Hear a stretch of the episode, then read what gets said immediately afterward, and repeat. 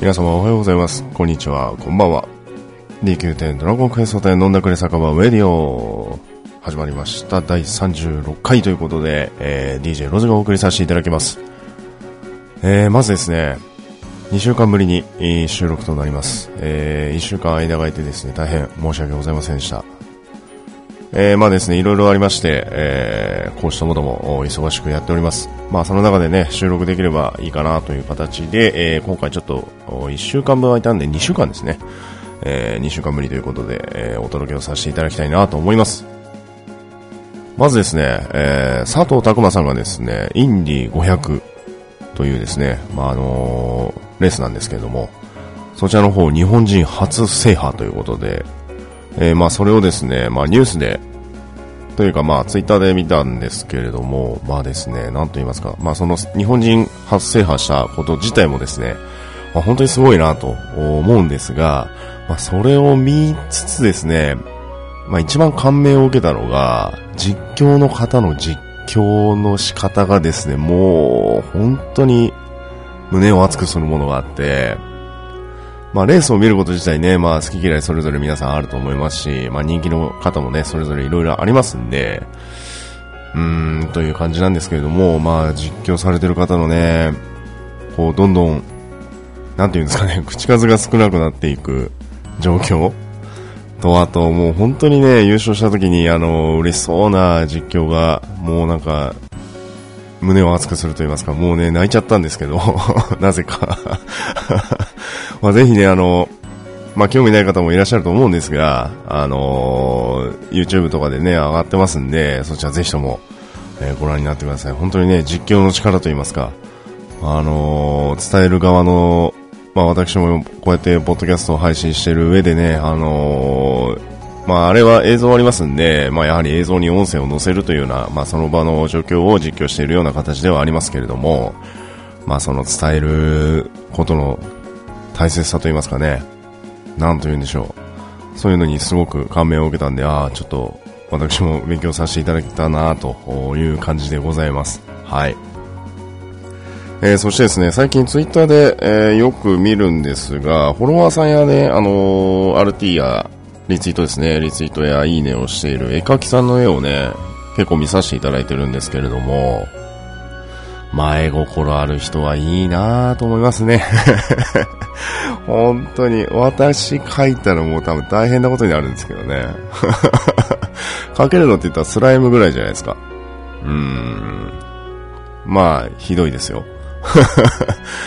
まあ、あのー絵心ある方のね、えー絵をいっぱい見させてもらってるんですけれども、まあ、まあ、ドラクエあんま関係ない、あの、ドラゴン、ドラゴンボールの方の18号の、あの、絵がね、回ってきたんですけど、まあ、あの、彼女とデートに使っていいよ。あ、彼女とデート Now に使っていいよって。なんかさ、あの声優さんの山田洋さんがね、あの、彼氏とデートに、え、彼氏とデート Now で使っていいよっつって自分の写真をね、あの、上げてたんですけども、それがすごい出回って、みんなそれを、こう、面白おかしくね、あの、撮ってる写真とか結構見るんですけれども、その18号が、うわ、すごい可愛いな、この18号とか思ったり、まあ、あとドラゴンクエスト10、まあ、お名前伏せますけれども、まあ、メイブに、メイブ4に、あの、挑戦された漫画みたいな、こう、4枚写真でできてるやつとかね、あの、見たりしたんですけどもね、その、メイブの4の討伐のやつに関してはね、非常に感銘を受けまして、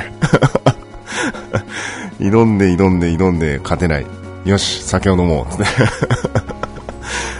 ね、いろんな苦労があって、やっぱりこう、倒していけてるっていう、その、過程もね、こう絵で表現できてるっていうのはやっぱりすごいなぁと、あ羨ましいなと同時に見てる側もね、やっぱり楽しいですから、あやっぱりすごいなぁと最近思う次第でございます。もっとね、あの、いろんな絵をね、見たいなと思うんですけどもね、やっぱり見てて楽しいですよね。まあ片手間ではないんですけれども、ツイートをこうやってファーっと見てるときに、やっぱこう画像っていうのはね、どうしても目を引きますので、まあ、やっぱ伝える手段としては非常にいいのかなと思い次第でございます。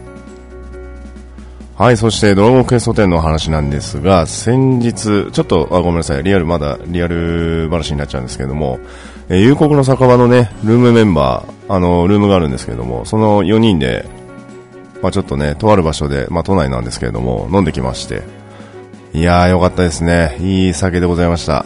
あご参加いただいた皆さんありがとうございます。全員メン、あのー、メン、メンバーはあの、男なんですけれども、まあ、むさ、むさいって言ったら むさいって言ったら怒られますね。まあいいか。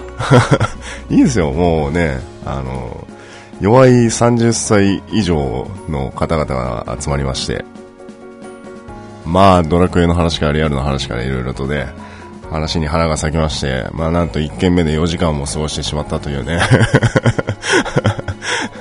すごいですよね、1軒で4時間。もうね、で、今回はちょっとね、記憶がなくなるのは非常にまずいということで、まあ頑張って、頑張って、記憶を保って家に帰っりました。多分当時は意識があって、ちゃんと家に帰ってツイートもちゃんとしてるんですね。やった家に帰ったとかつってね 書いてましたけど、翌日になるとなんかちょっと、不透明ですよね あ、でも確かに帰ったなっていう、ちょっとこう、印象といいますか、まあ、記憶はありましたけれども、まあ、ダメですね。うん。まあちょっと抑え気味だったんですけどね。はい。まあ、次できるとすればね、あのー、フォロワーの、というか、ルームメンバーのユッケが、あの、ドラゴンクエスト10の夏祭りの方ですかね、のチケットが当たったっていうような話をされてたんで、まあこっちに来ると思うんで、まあなんかやりたいですね、大々的にね。あのー、知ってるメンツでやりたいなと思いますけれども。はい。えー、そしてですね、えー、アストルティアの話、えー、ラッカな住宅村のヒルズを、ようやく、購入できました。ありがとうございます。ありがとうございます。ああ、もうね、あのー、なんて言うんですかね、もう、ちょうどね、あの、実装初日の朝が、社員旅行でいなかったんですよ、私。で、あのー、もう諦めてたんですね。あ、もう前回の住宅村実装から来ると、もう空逆算しても、まあ1時間で売り切れてしまうだろうと。前回15分だったんですけどね。まあもう無理だろうなと内心思ってて、で、まあ、その前日は夜中の3時ぐらいまでもうどんちゃん騒ぎしてたんで ねえ、もう朝起きて、あーってなって、で、パッとツイート見たら、あまだ売り切れてないんだ、でももうダメだろうな、みたいな。残り400ぐらいですみたいな感じだったんですね、そのツイート見た時は。で、そっから、まあ、解散して、で、夜6時過ぎぐらいに家帰ってきたんですね。で、そしてパッて見たら、まだ残ってるんですね。あれ？と思って。買えると思って。で、ヒルズの方行ったらですね、まあ今、いい番号ないかなと思って探してたらあったんですね。えー、1715番地じゃない、1715丁目の4番地。はい。いいな、行こうよ、ということで。もう完全無理くり語呂合わせですけどね。はい。いいな、行こうよ。いいな、いいな、1700ね。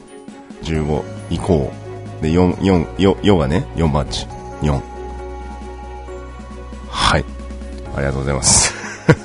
まあ外装の方はね、あの、お庭の方は、あの、その当日に全部やっちゃったんですけども、あスライダークも、あの、実装してたんで、まあちょっとね、庭しかできなかったんですけども、まあ内装の方はスライダーク等々諸々がね、全部終わったら、やろうかなと思ってます。まだ全然あの、中はね、えー、やってないんですけれども、まああの、ウェルカム設定してますんで、どなたでも入れます。あの、ぜひともいらしてください。えー、ヒルズの1715番地の、あ、ごめんなさい、1700、何何回言うの ?1715 丁目の4番地。はい。ぜひ。あの、スライムチャ、えー、スライムチャイムと、あの、タンスだけしか置いてないんですけどね、中はね。ぜひ、来てください。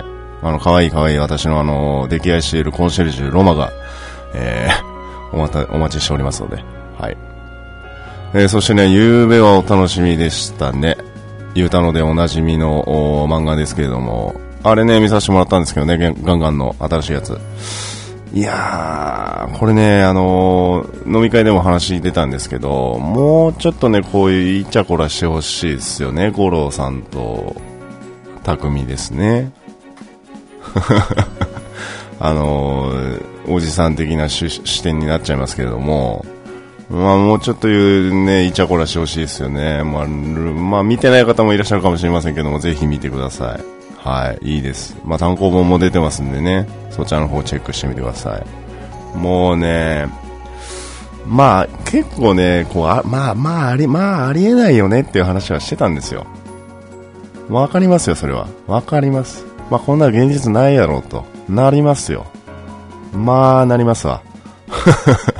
まあ、ただ、それを、こう、ね、あの、ドラクエの天の世界をこう表現しつつもそういうところもねちょっと入れるっていうことに関してはまあ楽しみがいろいろありますけれども。はい。ぜひチェックしてください。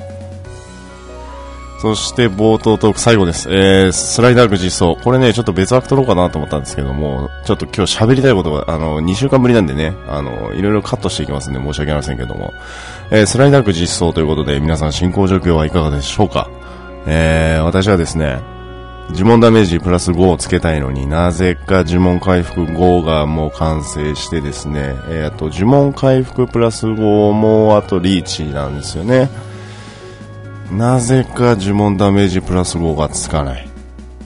なんかね皆さんもう呪文違う特技ダメージ5ですね。ごめんなさい。特技ダメージ5が一番欲しいんです。まあつかない。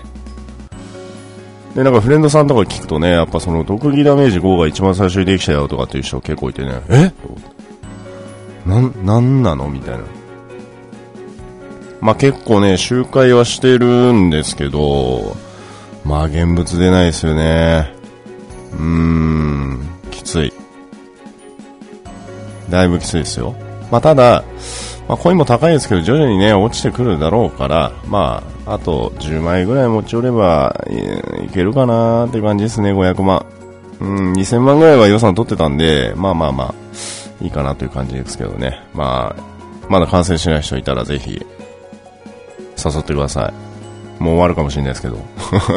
まあ全部理論値作るつもりはないので、まあ多分特技ダメージ5が完成したら、まあ、終了するとは思うんですけども、私の合成運からすると、おそらく、最後の最後にできてしまうという形にはなると思われます。はい。はい、冒頭長くなりました。申し訳ありません。はい、D9 ドラゴンクエスト店飲んだくれ酒場ウェディオということで、第36回目、お送りさせていただきます。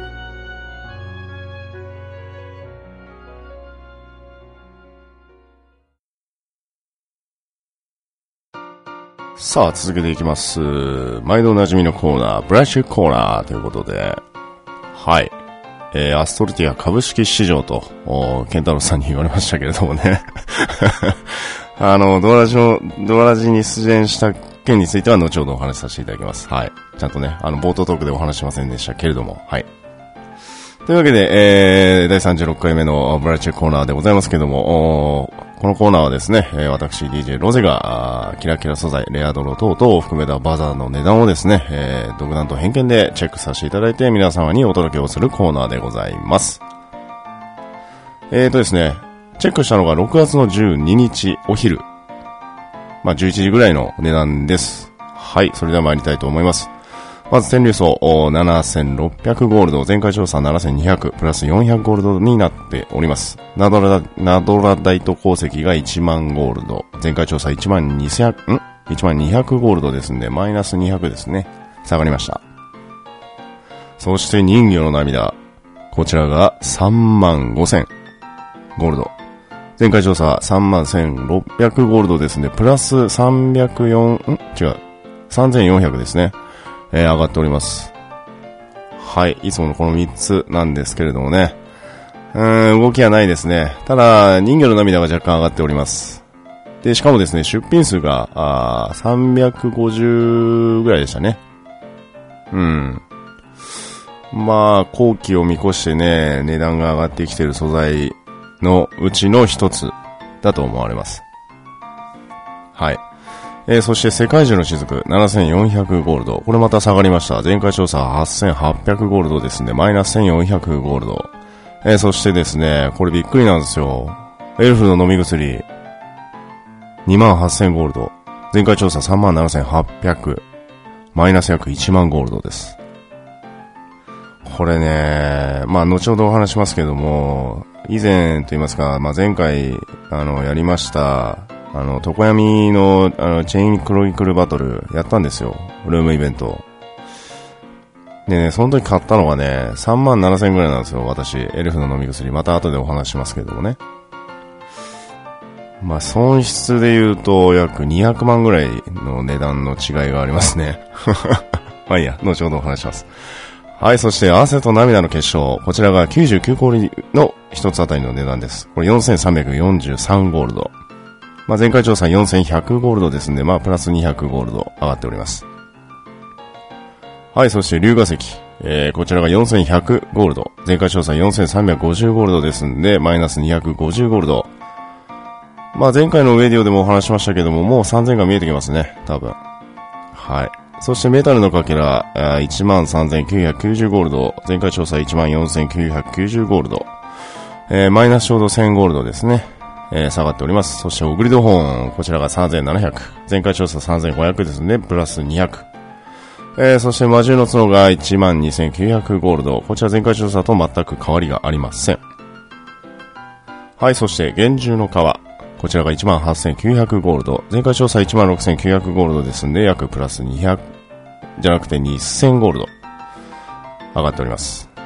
はい。ナイトメアリーフが22,980ゴールド。前回調査19,000ですんで、プラス、ー、約3,000ゴールドですかね。違いますね。4,000ゴールドですね。上がっております。はい。えー、そして虹のオーブが19,100ゴールド。これは10個まとめの1個、1個あたりの値段でございます。前回調査2万ジャストですんで、マイナス約1000ゴールド。そしてやってきました。レプケン。こっからですよ。これです。これなんです。ケンタロスさん。まあ知ってますかね？知ってますよね えー、レップ石ということで、えー、23,000ゴールドジャストということで、前回調査19,800ゴールドですんで、プラス3000ゴールド上がっております。はい。ザーッと来ましたね。ザーッと来ましたけれども、あの、中にもね、目を引くものがやはりナイトメアリーフ、そして烈風石。ここですね。まあの、人魚の涙もそうだと思うんですが、まあ、バージョン3.5後期の情報がね、えー、間もなく来るということで、まあね、あの、素材に関してめぼしい情報が来るかどうかという感じでございますし、まあ、防具が実装される確定情報がね、おそらく来る可能性もありますので、まあ、それを見越して徐々にこのブラッチコーナーも慌ただしい動きをしてくるのかなと思いますけれども、今後ともチェックが必要かなと思います。まあね、えー、次収録するときはおそらくあの、バージョン3.5後期の情報が来る前に、やるか、もしくはバージョン3.5後期の情報をピックアップしてお届けをする可能性がございますんで、まあちょっとどうなるかわかりませんけれども、このね、烈風石、えー、ナイトメアリーフ、まあ天竜層ナドラ大東もそうなんですが、そして人魚の涙、こちらの根の動き、チェックしてみてください。はい、というわけでお届けいたしました、ブライチェックコーナーでございました。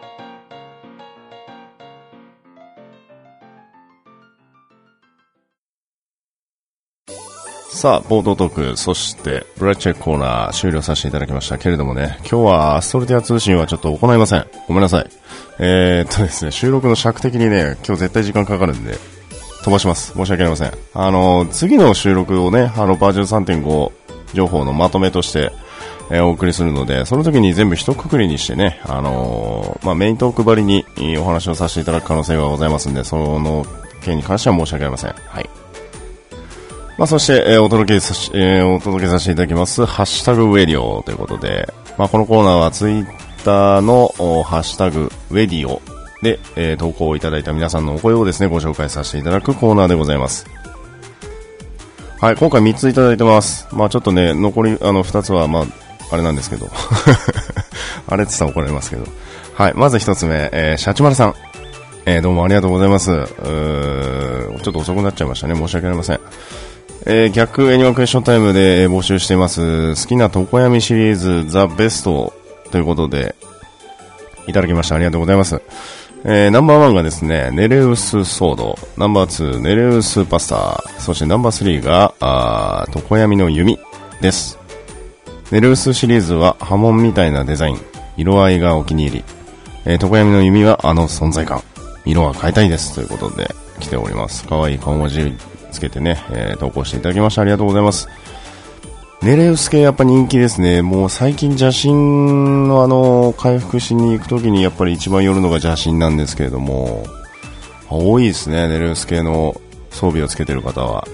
まあ、特に、えー、両手剣、そして片手剣、あと、盾ですね。多いですね、やっぱり。まあ、一番多いのはやっぱり両手剣ですね。あの、色、色を皆さんいろいろ変えてますけども、色をいろいろつって。はい。色をね、カラーをいろいろ変えてますね。はい。こだわるとこはそこじゃないですね。えー、そしてですね、床闇の海、わかります。あのね、床闇の海に関しては、あのー、ちょうどあの、グリップするとこの上、中心にね、あのー、レグナードを模したね、紋章がついてるんですよ。あれかっこいいんですよね。で、ちょっとね、あのー、アンノーンショットよりも、なんていうんですかね、シンプル。あの、あのショットはね、どっちかというとこう面積が広いんですけど、あの、都会の弓に関してはね、結構シャープなんですよね。弓って感じの。しかもちょっと若干先端が尖ってるんですよね。確か。あのね、しかも模様があそこにあるっていう、あれかっこいいんですよ。結構シンプルだし。シンプルイザベストの人はね、やっぱ好きだと思いますけどね。まあ、寝る装備で一番やっぱりこう、シャチマルさんもあの、おっしゃってますけれども、こう、なんて言いますかね、波紋というかね、こう、泡がポコポコ、ポコポコってなる感じのね、ああいうのすごい好きですね。綺麗ですよね。はい。やっぱネルスシリーズ、そして弓系は多いですね。うん、まあ、両手剣もしっかりなんですが、まあ、やはり皆さん、ネルス系、アンノン系、ドコヤミ系、それぞれ好きですけれどもね。えー、シャチマさんご投稿ありがとうございました。ね、またぜひとも、ハッシュタグメディを投稿してください。えー、次、そしてメビウスですね。えー、やってきました。あ、巷では鬼と呼ばれてますけれども。残念なあだ名がつき始めてますけどもね。はい。えー、レンダーヒルズ1715丁目4番地にラブホテルがオープン間近らしいですけど、その件についてはどうお考えですか？と。え ?1715 丁目の4番地ラブホテル？オープンすんの？マジで？マジで？マジで？いや、初耳ですね。いやー、初耳ですわ。これ、初耳です。初耳ですね。同行情報なんですかね。ちょっと教えていただきたいですね。聞いてみたいですね。何なんですかね。ラブホテルですか。あー、なるほどですね。まあちょっと今度見に行きたい感じですね、ラブホテルね。どういった外観なんでしょうね。まああの、メビウスさんおっしゃってたあの、ギラギラビカビカさしたようなね、あれになる可能性もありますよね、多分ね。まあ、そういう家は建ってないと思うんですけどね、ましてやヒルズですよ。ラッカラン住宅村のヒルズにラブホテルできますか？散々載せてますけど 散々拾いましたね、今ね。1715丁目の4番地は俺んちやって。んだ、ラブホテルにするわけないでしょ。しませんよ。外観白ですからね。白のラブホテルなんや。ないわ。ないですよ、そんなことは。んな、だってネオンなんてそんなね、カニがガチャガチャガチャガチャ動くようなギラギラギラギラギラビラビラさせたような、あの、外観なんてつけませんから。しかもあれですよ、お隣さんからね、ちゃんと挨拶来てますからね。ラッカランとお隣に来ました。よろしくお願いしますってね、ちゃんとご丁寧に挨拶いただきましたよ。そんなのラブホテルしたら通報案件ですよ、これ。やりません。オープンもしません。まあ、ただオープンしないですけど、1泊50万円です。ちゃんとリンカーンさんにもお話ししてますから。はい。はい、次。アイク、いただきました。ありがとうございます。えーとですね。我らがロゼオさんがおバカなことを言ったりピーヨン連発しないかハラハラドキドキしながら聞かせていただきました烈風剣は永遠にスルーしましょうということでねこれはあのドアラジさんの方にお邪魔した時の感想でございますけどもねまあ、あのドアラジに参加したお話は後ほどお話しさせていただきますけれどもうんまあねピーヨンはね どっちかっていうとね私じゃないんですよねケンタロスさんですから。ケンタロスさんではピーヨン出てましたよ。まあ、あの、聞いていただければわかると思うんですがね。はい。ハラハラさして、ハラハラしながら聞かせていただきましたんで。いや、私はあの、あなたたちがね、あの、ドアラジさんの方に、こう、変なことを言わないか私がハラハラしてますよ。本当やめてくださいね。いつものノリで本当にあの、下ネタバンバンとこう、どんどんどんどんいっちゃうとかね。こうなんか変なことを突発的にこう、前振りもなくドーンとか行くのはね。やめてくださいね。そういうの。本当に。あの、ちゃんとした純粋な感想を送る分には全然構いません。それはね、ドアラジさんのハッシュタグつけていただいても結構でございます。普通の感想ね、ドアラジさんの感想を、ちゃんとその、ハッシュタグをつけてお話しするんだったらまだいいです。はい。ね。別にそんな、そんなあれ、変なこと喋らんですよ。まあ、後で話します、話しますけど。はい。はい、というわけで、ハッシュタグウェディを3ついただきました。どうもありがとうございます。まあ、その他の方々、ツイッターやられてる方もね、ぜひとも募集しておりますので、え番組の感想、ご意見、ご感想、ご希望等々ありましたら、ぜひともお寄せください。ハッシュタグウェディオでございました。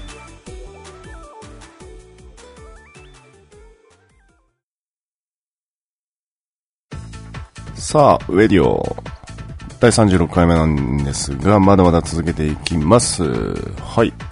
えー、今回のメイントークではないんですが、2つちょっとご用意してますけれどもね、まず1つ目、えー、床闇のチェインクロニクルバトルということで、第1回目、えー、やらせていただきました。これはですね、あの、私が持ってます、ルームの、床闇ルームなんですが、あこちらのですね、えー、イベントとなっております。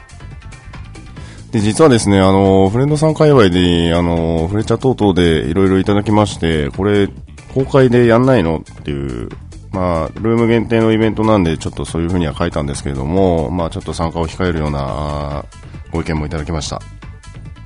まあ、ただですね、まあ、ぜひやりたいというお声もいただきましたけれどもね、基本的にちょっとね、あの原案が固まるまでは、ちょっとルーム限定でやらせてください。申し訳ありません。本当にね。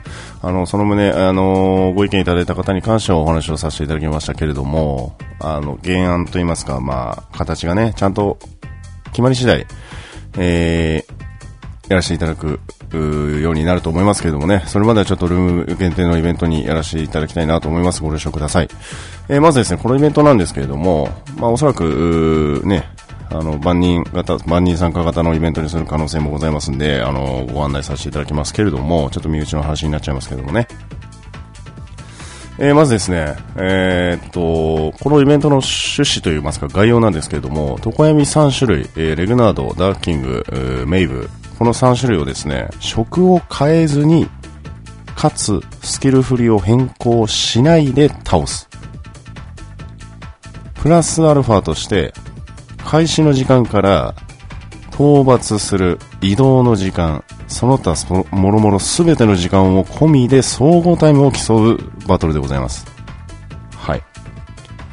まあ、あの、詳細に関してはね、ブログの方に書いてますんで、こちらご覧になった方が一番早いんですけれども、まあ、大まかなメインはこれです。で、えー、当日の床闇、えー、当日の床闇のレベルがですね、レグナードが4、ダーキングが2、メイブが1という感じになっておりました。で、加えてですね、えー、ルームメンバー3人、プラスアルファで、まあ、言い方ちょっとあの失礼だったんで変えたんですけれども、まあ、ワイルドカードっていう形にしてたんですね。フレンドさん、その3人の中の参加してくれそうなフレンドさん1人を相談して決めていただいて、そのプラスの4人で倒す。まあ、倒す順番はレグナード、ダーキング、メイブという形で、えー、やらせていただきました。そしてですね、優勝商品がエルフの飲み薬50個。これはパーティーにじゃなくて、パーティーのメンバー一人一人にお渡しをすると。で、先ほどブラッチェックコーナーでお話をさせていただいたエルフの飲み薬が私買った時は3万7000円だったんですが、現在2万8000と。まあ、ほら。1個あたり1万下がってるってことは、要するに、まあ、20個なんで、換算してもまあ200万ですよね。いやー、なんで下がったんでしょうか。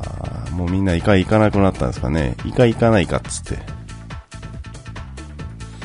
まあそういうね、あのー、寒いダジャレもありますけれども、まああのー、やってる最中はみんなね、もうほぼ無言でしたね。はい。まあ、あの、床闇ルームということで、ちょっとしのぎを削ろうということで、をタイトルに今回のイベントをちょっと主催させていただいたんですけれども、まあ、みんなガチすぎてちょっと若干引きましたわ。特にね、アイクのパーティーと、あと、オッポパーティーがめちゃめちゃ練習しましたね。うちの、うちのパーティーは、あの、ロゼ、リュン、ナンリー、マミさんだったんですけど、まあ、構成が決まったのが集合時間の5分前ということで、ねえ、まあ非常にダメですね。ダメですわ。申し訳ない。はい。まあね、そんなこんなで、えー、開催をさせていただきましたけれどもね、まあタイトルが覚えにくいということで、床闇のクロニョンクルバトル、床闇エルフクレクレバトル、床闇エルフの飲み薬は俺の元バトル、床闇ちょいっとバトル、なんかのイベントということでね、いろんなタイトルを付けていただきました。ありがとうございます。知らんわということで。はい。床闇チェインクロニクルバトル、覚えにくいのはわかりますけどもね、床闇 CCB ってややろうとしたんですね。チェインクロニクルバトルということで CCB ってしたね。あの、とある方からね、あの、ロマンティックは止まらないといただきましたので、ありがとうございます。はい。CCB、そっちの CCB ですね。はい。まあ、あのー、なんだかんだでですね、総合的なタイム、討伐優勝したチームはですね、アイク、メビウス、そしてですね、えー、ゆきちゃん、そしてフレンドの来てくれた方、ローレンさん、えー、優勝しました。おめでとうございます。総合タイムは26分40秒。これは移動時間等々含めた全ての討伐タイムです。レグナード4、ダーキング2、イカ1。これ3つ。討伐して移動して、で、装備変える時間も含めて、トロトロ、も、も、もろもろ等々全部含めて26分40秒ということで。早いですね。早い。なんで一番早かったのはやっぱね、一番早いなと思ったらレグナードですね。ここで多分、あのー、私たちの2番手だったんですけど、これ2番手のパーティーと一番最初のパーティーの運命の分かれ道といいますか。まあ、アイクたちが倒したのがレグナード4、これが7分59秒。で、初行変えずにそのまま行って、ダーキング6分59秒。えー、メイブに関しては6分35秒ということで。まあ、ちょっとね、どこに重きを置いてどういう風に戦うのか、職を縛る、その、必要性といいますか、まあ、職を縛ったがゆえに、どういう構成が一番スタンダードかつ倒すことができるのかと。早く。ね、相当な練習をしたのも、まあ当然、あのー、ね、すごいなと思うのもありますし、まあおそらくなんですけれども、構成もね、やっぱみんな結構バラバラなんですよね。ただやっぱりこう、一つ思ったのが、パラディン、パラディンを入れなきゃいけないんですよね、どうしても。パラを。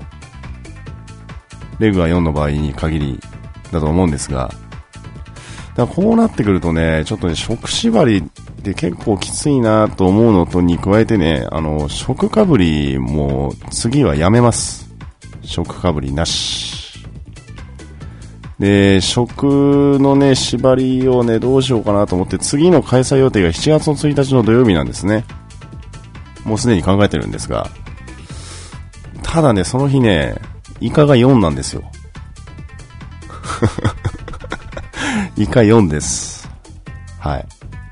これをね、パラ入り、まあ私倒しましたけど、これをね、じゃあ、レグと脱筋を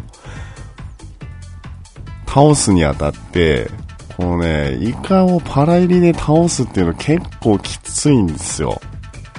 イカずっとね、イカの4をずっと倒してる方々にとっては、おそらくいけるんですよ。私倒した時も1000パラ占いそうだったんですね。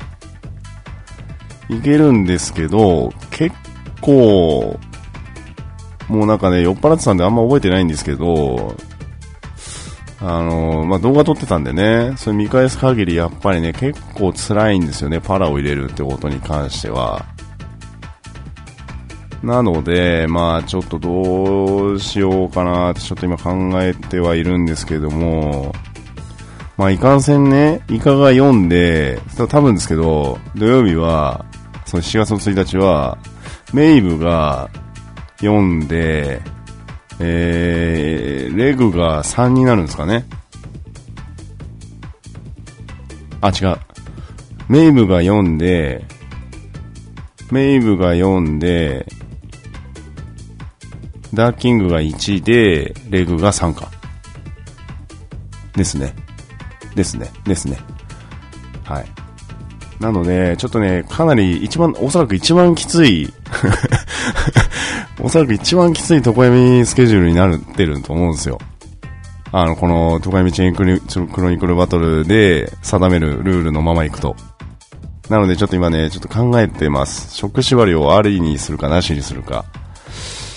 そこら辺を考えてるに加えてね、ちょっと別のもちょっと考えてはいるんですけどね、ちょっとね、難しいなと思って、その、パワーバランスというかね、床闇ルームと歌ってますけども、全員が全員、毎日毎日、あの、床闇を全員倒してるかというとそうではないですし、まあ言ってるメンバーはね、今いますけど、うーん、うんって感じですね。まあそこら辺もね、そういったあの、いろんなこう、床闇のレベルが変わるによって、そのどういう風にルールを策定しようかな、メイブ4の時はこういうルールにしようかなとか、レグは4の時はこういうルールにしようかなとかって、あのテーブルをそれぞれね、作ろうかなって考えてるのと、それかもしくは、もう、いかなる条件でも、いかなる条件でも、このルールで決めますよっていう風にするのか、それはちょっと考えてます。なので、ちょっとこう、ご期待っていう感じでございますんでね。うん。申し訳ありませんけれども。まあ、ただ、開催するのはおそらく7月の1日から前後すると思います。けれども、まあ、ちょっと、うん、考えておきます。同じ、ね、あの、トガヤミサイクルにする可能性もございますし、その次に、次の日曜日が、えっ、ー、と、ね、この第1回の、トガヤミスケジュールと一緒なので、うん、ちょっと考えものです。はい。ですね。はい。えー、考えてます。申し訳ありません。ちょっとね、7月の1日になるか2日になるか、ちょっと保留という形で申し訳ありません。あの、ナンリさんにね、あのー、なんちゃんに答えられなかったのも、そういう理由があるんですけれども、はい、ちょっといろいろ考えてます。申し訳ありません。えー、ただですね、非常に楽しかったです。えー、ご参加いただいたフレンドワークのね、えー、皆様、本当に、え、この場を、まあ、その当時、えー、の解散するときにもお話しさせていただきましたけれども、どうもありがとうございました。えー、楽しかったですね。うん。久々に手に汗握る。ああ、次行かなきゃつって、もう喜びもつかの間とはまさにこのことで。はい。じゃあ、こう、いや、全滅しなかったな、よし、次行こうみたいな。よかったよかった、じゃあ次行こうみたいなね、そういう感じのスタイルだったんで、久しぶりに手に汗握る戦いでした。まあ、プラスしてね、えー、初代優勝チームはね、26分40秒という輝かしいタイムが、あ刻まれましたので、まあね、うん、やっぱ早いですね。レグ、レグがやっぱり一番あれかな。構成的に4音に重きを置いてタイムを削った方がやはり後々みんな同じなタイムになるから、なんとかなるのかなっていうのも考えますけれども、まあまあまあまあまあ、うん。まあいろいろ考えていきたいなと思います。はい。そしてですね、えーと、イベント、第2回目やりますけれども、エルフの飲み薬の数を減らします。まあこれは皆さんにお話をさせていただいた通りです。はい。当時ね、現地で。お財布がきつい。ましてヒルズを買う前だったんでまだ全然潤ってましたけど、今ちょっと若干やばいです。はい。もう奥ないですね、今。奥使ったので、奥使ったので奥はないです。はい。まあちょっと今金策頑張ってます。はい。ちょこちょことですけどね。えー、まあ、第2回目ご期待ください。はい。えー、第1回目、床闇チェインクロニクルバトルのレポートでございました。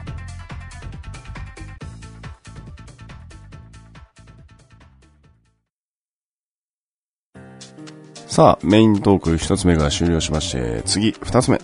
ということで、えー、先ほどからちょ、ちょ、ちょ、ちょ、ちょいちょいちょいちょいと、お話を出させていただいてますけれどもね、えー、ドアラジでおなじみの、DJ ケンタロスの DQ10 ドアチャッカーレディオということで、えー、この第127回目にですね、えー、ゲストとして私参加してきました。リンクの方は貼っておきますので、ぜひともこちらの方をチェックしてみてください。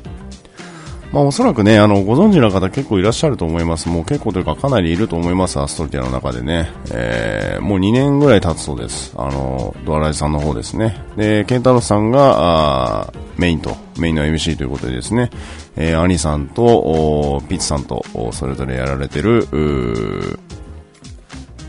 ポッドキャストなんですけどもね、こちらの方に参加させていただきました。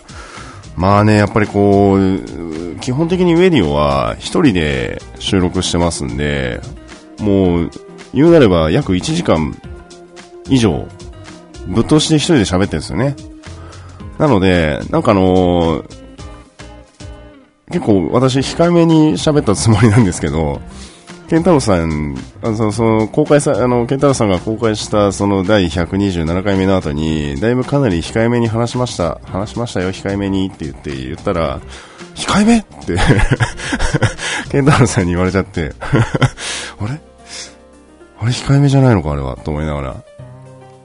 うーん。まあでもね、やっぱりこう、二人でこう、やる、特に私もあの、ポッドキャストを配信してる身なので、やはりこう、なんか、間の取り方と間の取り方というか、まあ、なんかそういうのがすごくやりやすかったですし、まあ楽しかったですね。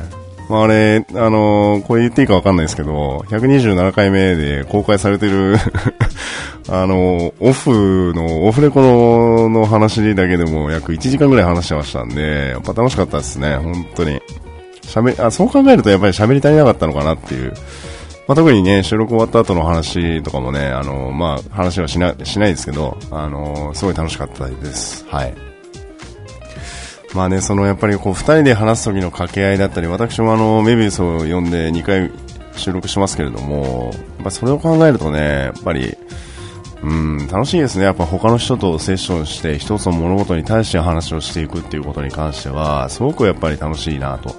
これがまたね、あの、ポッドキャストでお話をしているから、その、固定的なね、こう自分の話をつらつらっとこうずっと話をしていくのに加えてね、例えばあの、ニコ生であったりとか、そういったあの、ライブでやることに関してはね、いろんな情報が、自分が事前に情報して喋りたかった情報からさらにね、こう、リスナーの方からこう、上乗せでどんどんどんどんコメントが来るようなスタイルだと、またこういう風にはいかないので、やっぱりこう、堪能して喋れる。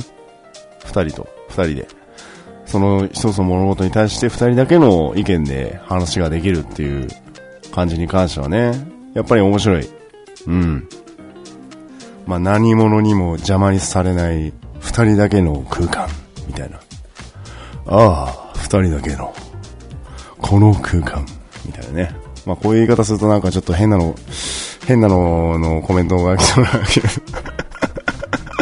誤解を招きそうですよね。申し訳ないですね。これ、ドアライさんに派生させないようにしないとダメですね。あの、変な、変な話は全部ウェディオへつって、ウェディオカモンつって、はい。そういうの大歓迎です。はい。何の話かわかりませんけどね。まあでも非常にやっぱり楽しかったです。はい。ありがとうございました、ケンタロウさん、本当にね。あの、で、その、ドアラジの中で話せなかったこともいろいろあるんですけれども、やっぱりこう、チームについてと、オートマッチング、あとブログについて、等々、まあメインとしてお話をさせていただきましたけれども、まあ、やっぱりね、こう、チームに関してはもう喋った通りなんですけれども、あの、ケンタロウさん、ぜひあの、ドラジの方を聞いていただければと思うんですけどもね。うーん。まあ、やっぱりこう、うちのチームでね、最近、本当最近なんですけども、2人帰ってきたんですよね。あの、まだレベル50 85の段階で止まってるメンバーなんで、おそらくバージョン3は行ってないぐらいなのかなって感じですけども、まあやっぱね、戻ってきて、まあ何かできるかというと、もうなんか、多分おそらくで、おそらくなんですけど、もう今何をやっていいかおそらくわかんないと思うんですよね。もう情報量が多すぎて。で、多分手、あの、手探り状態で今いろんなことを手出してやってると思うんですよ。でも今サポート仲間も充実してるし、おそらくあの、そのフレンドもどちらかというとあの、一人で進めたいタイプだと思うんで、今結構ノンタッチと言いますか、まあ自由にやってもらってるんですけれども、ね、やっぱりこう、いずれおそらく止まるところが出てくると思います。特にあのね、氷の塔とかね、出てくるんではないかなと思いますんで、その時はぜひとも、もう全力で倒していきますけれどもね。うん。まあやっぱりね、チーム、残しておいてよかったなって思える瞬間ですよね。こうメンバーが戻ってくるとかね。あの、書き置きが変わってたりすると本当に嬉しいですよね。個人的には。あの、ヒルズか、ヒルズ変えたぞーつって、諸君、チームアジトがヒルズになったぞつって書き置きしたらもうね、みんな、マジっすか隊長とかつってね、あの、いるんですけど、その爽やか系イケメン君がいるんですけど、そいつがね、あの、書き換え、書き置き変えて、変えてくれてたりとか、全然そいつもまだあの、インできてないんですけど、その、ツール、あ、ツールは見てるんだなとか、おそらくヒログでログインしてる時もたまにあると思うんですけれども、まあ、それでも見てくれてたり、あそういうのに反応してくれるってことはやっぱりなんかみんな見てくれてるのかなっていう、あこのチーム残しといてよかったな、本当にって思える瞬間ですよね。まあ、ただ普段あの、構われ、あの、なんて言いますか、構えてるかというと全然構えてないですし、私も自由奔放な人間なんで、あっち行ったりこっち行ったりお誘いいただければ尻尾吹いていっちゃうんで、うん、難しいんですけどね、本当はね、本当は難しい。だからあの、ドアラジさんでちょっと話に出ましたけれども、チームの、あの、なんて言いますか、重複、重複と言いますか、まあ、二重在籍であったりとか、ルームの枠を増やしてほしいとかね、そういうのをやっぱルームの枠が一を増やしてほしいのがやっぱ一番個人的な意見ですね。やっぱ欲しい、そこは。うん。20人、まあそのサーバー的な問題とかシステム的な問題がいろいろあるんでしょうけれども、せめて30人ぐらい欲しいですよね。チームが255人参加できて、ルームが20人だけですもんね。まあその、そのために、そのチームにあらゆるそのサブリーダーの権限があったりとか、そういうチームリーダーが持ってる権限の強さであったりとか、そういったものがやっぱりチームには現れるので、ルームとしてはやっぱりそういった運営のそういう考えではないんだろうなっていう考えではありますけれどもね。そういうあの本当権限を許さないような単純にその仲間内の集まりですよと。コンテンツがいっぱい増えてきた上で、じゃあ、その、じゃあ、機関的な問題もそうですけれども、まあ、参加して、一時的に集まって戦うようなメンバーの集合体の一つとして、そういったコミュニティの場があればいいと思って実装したんだろうと、私の中ではそう想定してるんですけれども、はい。まあ、あと、オートマッチングの問題なんですけどもね、うん、まあ、これに関しても、まあ、いいのかなと。やっぱ楽しいですよ。昨日も写真更新でしたけどね。昨日じゃねえや、一昨日か。一昨日もやっぱり、写真更新で行ったのは昨日なんですけど、やっぱ楽しかったですね。いろんな人いるなと思いますし、うん、まあ集会とかのまた話は別ですけどね。あの、オートマッチングならではの一期一会とあの団結感うん、そして、あ、こういう感じの戦い方するんだ、みたいな人もいれば、うん、まあいろんな人もいますけどね。うんうん。まあそこからフレンドになったりとかっていうのもやっぱありますので、うん、それに関してはね、私はもうちょっとこう、そういった場をね、あまり硬くならない程度のオートマッチング欲しいなと思う次第でございます。まあ、あとブログね、あの、ブログに関してなんですけれども、あの、特にドアラジの中で取り上げたのはね、あの、まんまる堂さんなんですけれども、私全然一切絡みないんですが、やっぱり見させてもらってます。やっぱね、情報発信、そのブログに対する考え方ってやっぱ人それぞれだと思うんですけど、その、ブログの件数で考えると、ドラドラクエってすごい多いんですよ。ブログの数が。で、かたやね、あの、ライブドア、私か書いてるのがライブドアの、えー、ブログなので、そこでしかまだ物差し的に見てないんですけれども、やっぱそれね、ブログの総数的なものに関してはね、やっぱドラクエの方が多いんですよ、ライブドアに関しては。確か。はい。で、しかも閲覧数もドラクエの方がやっぱダントツ多いんですよね。でも、そのブログを発信してる人がいないと、そのアストロティアも盛り上がらないし、見てる方も、そのモチベーションの意図して、そのブログを書いてらっしゃる、ブログ配信されてる方のブログを楽しみにして、それを見て、ああ、私もこれやろうかなって思うようなモチベにも変わりますし、発信する人はそういう、まあなんかこういうことやった方が楽しいよとか、まあ攻略系から日常系からこういったポッドキャストを配信するのから楽しい日常系だったり仲間知の限定の話だったりいろんなブログがありますけど、まあ、そういうブログがないと盛り上がっていかないと思うんですよね。その攻略系に楽しみを奪われたとかっていう人いますけど、それだったら見なくていいわ、みたいなね。あの、ドアラジでも話しましたけど、んなだったら見らんでええわってなるんですよ。こう、背の一線になりますけど、この、若干ね、若干背の一線になりますけど、見なきゃいいんですよ、そんなんだったら。ブログなんて。別に見なくてもな、な、こんな困んないでしょ、みたいな。でその、ブログ、その情報発信系を見ないで、楽しめるんだ、楽しみたいっていう人がいるんだったら、じゃあ別にあの、あれですよ、広場、冒険者の広場のトップだけ情報を見て、あと自分で全部探せっていう話ですよ。ねえ。だこういうのがあって、こういうコンテンツがあって、こういうことやりました、これ楽しかったです、じゃあみんなもこういうのどうですかとかね。そういうのを発信してるわけですよ。どうですかっていうスタイルなんですよ、そもそもが。別にこれやれ、あれやれとかって強制してるわけでもないし、そんな強制ブログだったらそこ別に見なくていいじゃないですか。私見てないですもん、だってそういうの。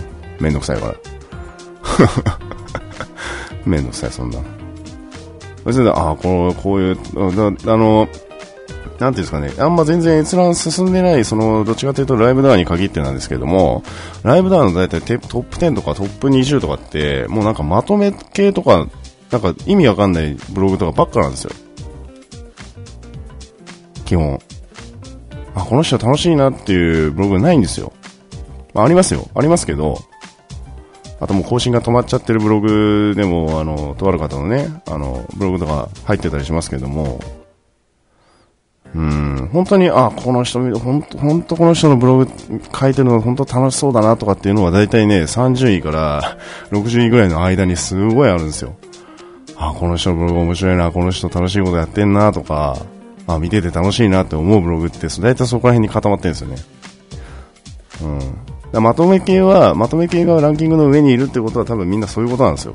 情報を知りたいから、いろんな情報を知りたいからまとめブログで上げてたりしてるわけであって、で、それを見るから、あの、ランキングが自動的に上がるわけであって、ねえ、片やなんか、まとめブログ叩いてる人もいるけど、結果的にはそういう風に閲覧が増えてるわけでしょ？いいじゃないですか。住み分けですよ。ねだそういうの見なければ見な見なければいいだけの話であって、うん、別にいいのかなと思いますけどね。だその、まあ、丸堂さんの話に関してもね、いろいろとやったんですけれども、その、なんて言いますか、うん、法人化がダメなのか、個人化がダメなのかとか、そういう話でもなくて、まあ、要は、うん、なんていうんですかね、スクエニの規約上どうなのかっていう話で、えー、問題が上がったんだと思うんですけども、うん。まあ、それだけみんな、まん丸と見てるでしょっていう ガンガン見てるでしょっていう。ね今までのドラクエのアストルアストルティアの中で情報発信でナンバーワンってさ、誰ですかって言ったら、まん丸堂さんですよ、絶対。個人で上げてるとすれば。うん。まあね、そう、もうこれ、これ以上言うとまたあの、あれなんで またピーヨンの ピーヨン嵐になるんでやめときますけど、住み分けだと思います。攻略系そうだし、情報系もそうだし、いろいろあると思いますけれども、ただ、ね、楽しいことを発信してる人に対して、周りの外野がね、もうなんか、いきなり全部、ひっくるめて全然関係ないとこから、ものすごく殴りかかってくるようなコメントを見ますけどね。うん、そういうのはスルーしとけばいいんじゃないですかね。まあ、ブログにかブログに関してはいろいろと思うところはね、あの昔からありますけれども、まあ、ちょっとね、ドアラジで、あのー、話せなかったと言いますか、まあ、ちょっと控えてた 部分の一つでございます。はい。一つでございます。氷山の一角でございます。はい。まあ、こんな話、ちょっと話しれちゃいましたけれどもね、えー、ケンタロさんのドアラジということで、えー、DJ ケンタロスの DQ10 ドア着火レディオ第127回目、えー、参加させていただきました。どうもありがとうございました。えー、リンクの方は貼っておきますんでね、ウェディを聞いてる方もぜひ、ぜひチェックしてください。もうね、ドラクエに関すること様々、それ以外のゲームの話であったりとか、いろんな情報が、かいつまんで、お届けしていますんで、ぜひともこちらチェックしてみてください。リンク貼っておきますんでね。ぜひとも、聞いてください。えー、というわけで、えー、ドラジに出演してきましたのお話でございました。